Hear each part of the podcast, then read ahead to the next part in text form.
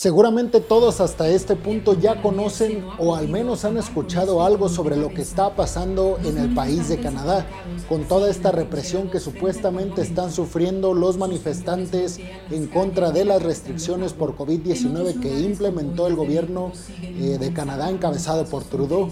La crisis es tan fuerte que el gobierno de Canadá ha tenido que implementar una ley marcial o marcial. Esta ley le pasa el poder de facto del gobierno al poderío militar de cada país y así las fuerzas militares del país que, está implementando una ley marcial eh, tiene las facultades para hacerlo, pues ahora sí lo que tenga que hacer para contener el peligro que están sufriendo o los ciudadanos de ese país o el gobernante de ese país o algún miembro del gabinete eh, pues del gobierno.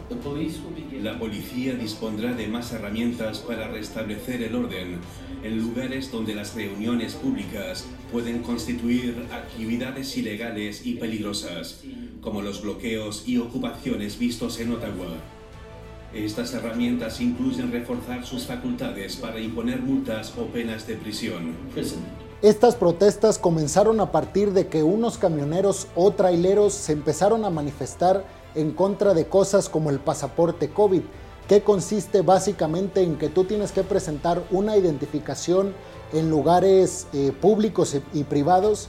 Por ejemplo, si quieres ir a una tienda, si quieres asistir a un gimnasio, tienes que presentar este pasaporte COVID en donde va a decir que efectivamente tú ya cuentas con las dosis necesarias de vacuna para prevenir el COVID-19 y que estás protegido y así vas a proteger a las personas que van a entrar al mismo tiempo que tú a ese negocio o a ese lugar público. A raíz de que empezaron a manifestarse estos traileros, empezaron también a sumarse asociaciones libertarias y personas que creen que están violentando sus derechos a la libertad. El anuncio de hoy no es debido a lo que está ocurriendo en Ottawa o Windsor, sino a pesar de ello.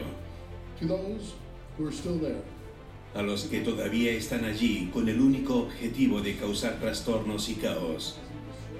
Habrá serias consecuencias para esta actividad anárquica.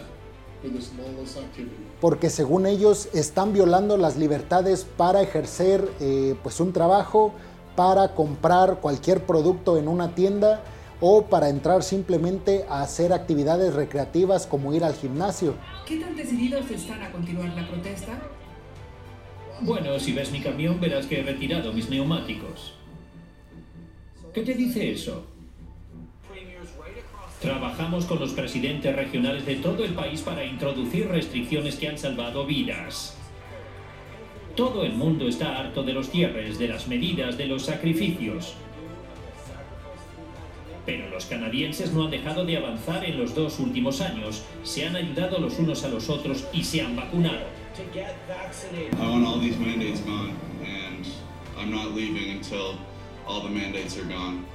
What is the stuff that you can't do right now as, as a non-vaccinated person? I live in Quebec, so it's a bit more intense than other places in Canada. But look, I can't go skiing, I can't go to Walmart, I can't go to Canadian Tire, I can't go to Home Depot, I can't go to restaurants, I can't go to bars, I can't go to the gym. Pero ustedes qué piensan? ¿Se pone en peligro realmente la libertad con este tipo de medidas?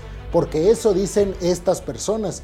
Pero también está la otra versión, la que dicen que no están eh, violentando sus derechos, simplemente están viendo en pos de los derechos de la mayoría las personas que ya están vacunadas. Por supuesto que los críticos de los gobiernos de izquierda, como es el caso de Trudeau, en Canadá argumentan que este tipo de políticas se asemejan mucho a las de la Alemania nazi o incluso a las de países comunistas como la URSS o incluso Corea del Norte. Esto ha tenido bastantes implicaciones, sobre todo económicas, porque ustedes saben la crisis que estamos atravesando eh, pues por, la, por el desabasto de, pues de materias primas y por ende de alimentos y por ende de chips y, y, al final de cuentas por productos que queremos comprar y simplemente en las tiendas no hay estos productos. Estas cadenas de suministro que ya tienen de por sí un problema a causa del COVID-19 todavía se incrementa más con eh, pues este tipo de manifestaciones en Canadá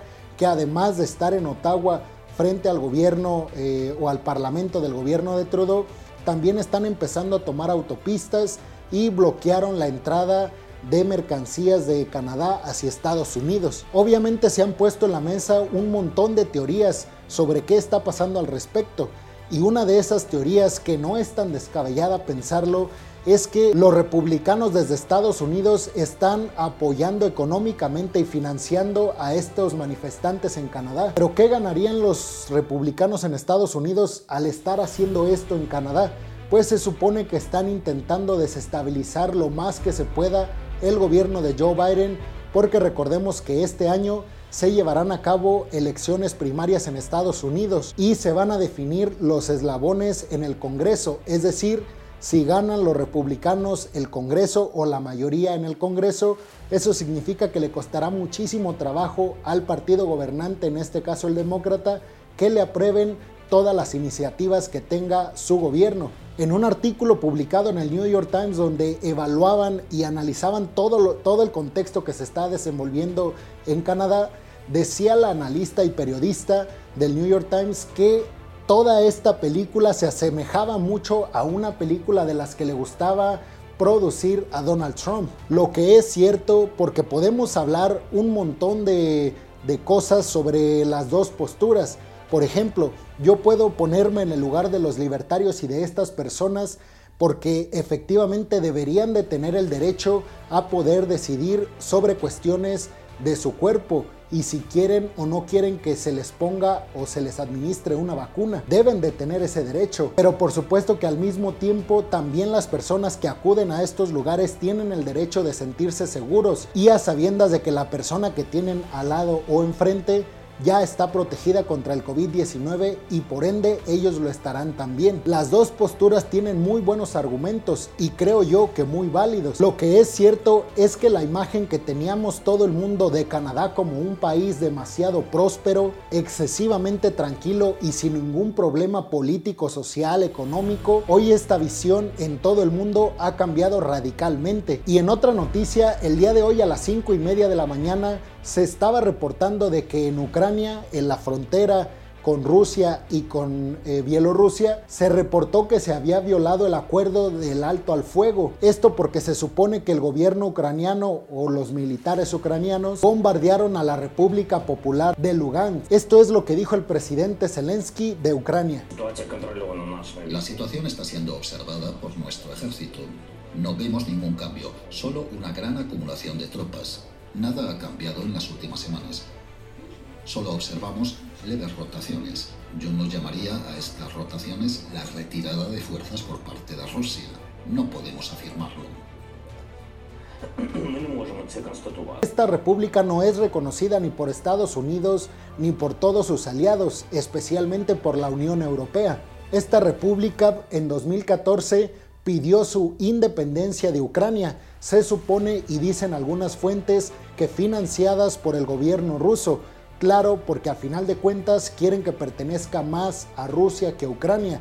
Y si no les pertenece a los rusos, pues lo mejor es que sean república independiente y que el gobierno ruso tenga muchísima influencia sobre ellos. Sin embargo, según la constitución ucraniana, este territorio todavía pertenece a Ucrania, es decir, que por el mismo país de Ucrania no es reconocido esta independencia de Lugansk. Se supone que tropas rusas, al menos así lo manifestó el ministro eh, de Defensa para, para cuestiones internacionales de Rusia, que las tropas rusas se habían desplegado hacia el interior del país y habían abandonado la frontera. Y lo que en realidad atacaron, según las fuentes que yo consulté, los militares de Ucrania no fue en realidad a los integrantes o a los civiles pues de esta región, sino que más bien atacaron a las bases militares o a las bases de los, de los movimientos y de las personas que están promoviendo este movimiento separatista, mejor dicho, eh, este fue el lugar que bombardearon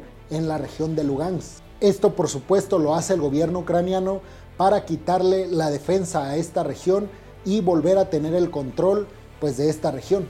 Mientras tanto, yo leí una nota y vi la transmisión en vivo del Consejo de Seguridad de la ONU. El día de hoy tuvieron una reunión de, en calidad de urgencia para tratar el tema y por supuesto que eh, Anthony Blinken, que es el secretario de Estados Unidos que estuvo ahí en el Consejo, y el representante ruso en este consejo, lo único que hicieron durante la participación de cada uno fue echarse la culpa y atacarse. porque por supuesto Estados Unidos dice que Ucrania atacó porque había recibido un ataque previo y por supuesto dice Rusia que el primero que atacó fue Ucrania y después Lubansk tuvo respuesta. Pero independientemente de quién haya sido el que empezó, esto, este alto al fuego que hasta el momento se tenía ya se detuvo y ha comenzado un ataque al menos en un, en un micro territorio que es este de la región eh, separatista de Ucrania con los ucranianos. Todavía no se meten Estados Unidos ni Rusia, pero eh, pues es una bomba de tiempo que esperemos nunca explote. En otra noticia muy importante porque todo este conflicto que está sucediendo en el este de Europa está moviendo los hilos geopolíticos de prácticamente todo el mundo y todos los países. En este sentido, Maduro Nicolás Maduro, el presidente de Venezuela, acaba de manifestar su apoyo total y rotundo a Rusia en contra de la OTAN comandada por Estados Unidos. El viceprimer ministro ruso se reunió el día de hoy con Maduro para tener una charla estratégica. Vamos a ver lo que dijeron. Rusia cuenta con todo el apoyo de la República Bolivariana de Venezuela en la lucha que está dando para disipar las amenazas de la OTAN y del mundo occidental. Rusia cuenta con todo el apoyo de Venezuela y hemos ratificado el camino de una poderosa cooperación militar entre Rusia y Venezuela para la defensa de la paz, de la soberanía, la defensa de la integridad territorial. Así que podríamos estar viendo un despliegue militar por parte de Rusia en países de América Latina como Venezuela y Cuba, algo que por supuesto a los vecinos de Estados Unidos nos pone a temblar y a ponernos a reflexionar un poco sobre nuestro futuro. En otra noticia, Bukele, el presidente del Salvador, no deja de atacar a los Estados Unidos de América. Yo creo que lo hace para llamar la atención porque es de estos presidentes, a mí se me hace Bukele como estos presidentes que intentan eh, tener popularidad, ese discurso populista que vemos sobre todo en la región de América Latina, eh, pues para ganar aceptación y votos en su país. Lo que es cierto, y ahí sí tiene razón Bukele, es que Estados Unidos no está interviniendo como tal, pero no deja de aconsejar, entre comillas, al pueblo salvadoreño sobre las consecuencias que puede tener para la economía de su país el hecho de que tengan como moneda de curso al Bitcoin. Esto porque sabemos la gran volatilidad que tiene esta moneda digital o virtual, mejor dicho. Eh, y bueno, lo que Estados Unidos dice es que esto pone en riesgo el pago de la deuda que tiene El Salvador con el Fondo Monetario Internacional. Pero ahora, reflexionando un poco, ¿quién inventó el Bitcoin? ¿No sería el propio Estados Unidos? Porque hay por ahí varios nombres. Lo cierto es que no se tiene certeza de quién inventó realmente la moneda. Entonces tal vez lo que esté haciendo Bukele y El Salvador y en general todos los que están invirtiendo en esa moneda es que en realidad le están invirtiendo su capital al gobierno de Estados Unidos. En una noticia local de México, el presidente Andrés Manuel López Obrador el día de hoy en la mañanera dijo que el Washington Post le recomendó al gobierno de Joe Biden, no le exigió, le recomendó que le llamara la atención, entre comillas, a Andrés Manuel López Obrador por la represión que están eh, sufriendo los periodistas, refiriéndose específicamente al caso de Loret de Mola. Recordemos que este periodista o este presentador, mejor dicho, escribe su columna en el Washington Post. Pero bueno, peregrinos, ustedes tienen la última palabra de estas noticias. Por supuesto que son muy controversiales, lo de Bukele, lo de la situación que eh, sigue en Rusia, en Estados Unidos y en Ucrania y por supuesto la situación tan peligrosa que está pasando en Canadá. Déjenme en sus comentarios ustedes qué opinan. ¿Creen que eh, este pasaporte COVID violenta los derechos a las libertades de los, de los ciudadanos de un país? ¿O creen que son políticas correctas para proteger a la mayoría de los ciudadanos que ya están vacunados? No olviden dejar su like, compartir el video y por supuesto suscribirse al canal Peregrinos. Bueno, esto sería ahora sí todo por el día de hoy. Nos vemos en la próxima. Hasta luego.